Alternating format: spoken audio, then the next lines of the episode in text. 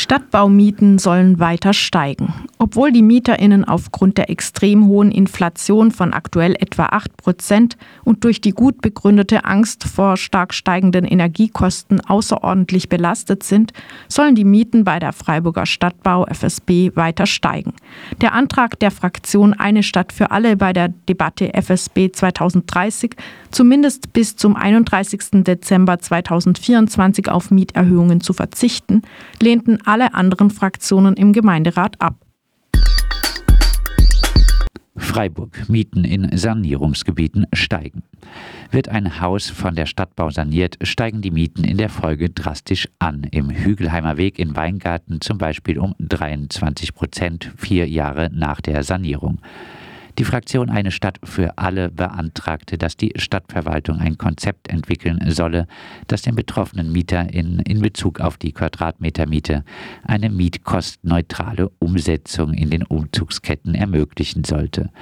Auch diesen Vorschlag lehnten alle anderen Fraktionen im Freiburger Gemeinderat ab.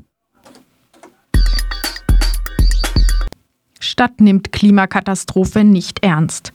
Die Klimamaßnahmen der Stadt Freiburg, die im Klimamobilitätsplan vorgestellt sind, reichen angesichts der Klimakatastrophe nicht aus, kritisiert der Fuß- und Radentscheid.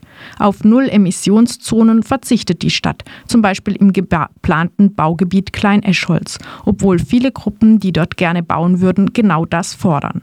Der CO2- und Flächenwahnsinn Flugplatz wird weiterhin von der Stadt subventioniert.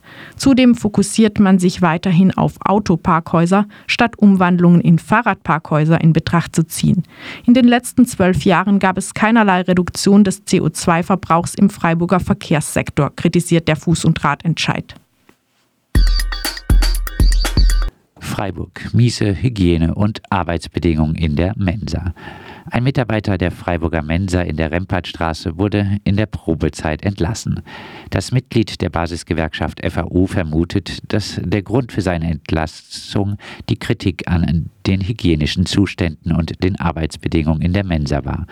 Gegenüber Radio Dreieckland berichtete er von Kakerlaken in der Mensa. Ein neuer Dienstplan für den Wochenanfang sei am Ende der vorherigen Woche angekündigt worden. Ein Kollege, der sich übergeben musste, sei von den Vorgesetzten wieder zum Arbeiten geschickt worden. Klingt ziemlich zum Kotzen in der Mensa.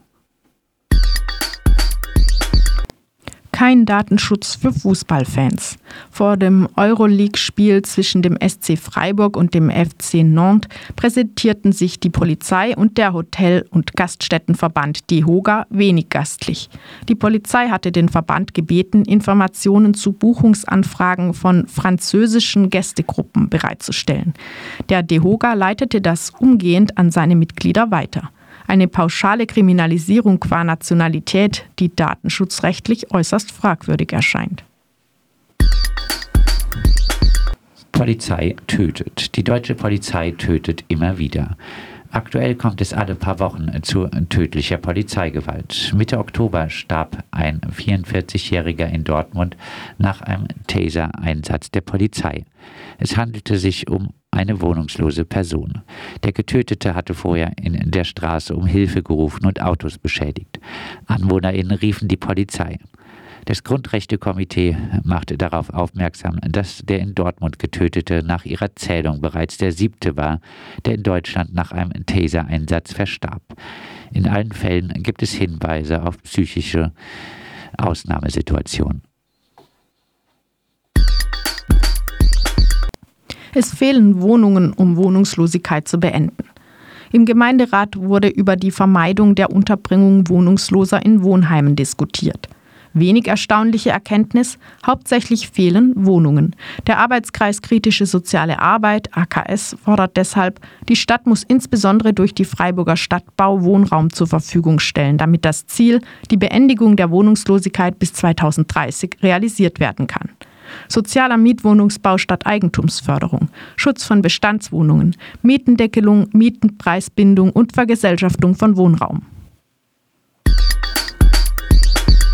AfD will Zwangsarbeit für Hartz-IV-Beziehende. Wer denkt, dass die rassistische AfD eine Partei für die sogenannten kleinen Leute sei, der irrt ganz gewaltig. Das zeigt die Partei zum Beispiel in der Debatte rund um das Bürgergeld, das aufgrund der weiterhin viel zu niedrigen Höhe und fortgesetzten Sanktionen eigentlich immer noch nichts anderes als Hartz IV ist. Die AfD fordert nun sogar, volljährige erwerbsfähige Leistungsbezieher sollen nach einer Karenzzeit von sechs Monaten grundsätzlich an die Teilnahme an der Bürgerarbeit mit 15 Wochenstunden geknüpft werden. Neben der Zwangsarbeit äh, sieht die AfD auch eine weitere Entmündigung der Leistungsbeziehenden vor. Statt äh, Bargeld sollen die Betroffenen zukünftig unter anderem Lebensmittelgutscheine erhalten. Und zu guter Letzt will die Partei auch noch die Residenzpflicht verschärfen. So sollen sich LeistungsbezieherInnen grundsätzlich im zeit- und ortsnahen Bereich im Inland aufzuhalten haben.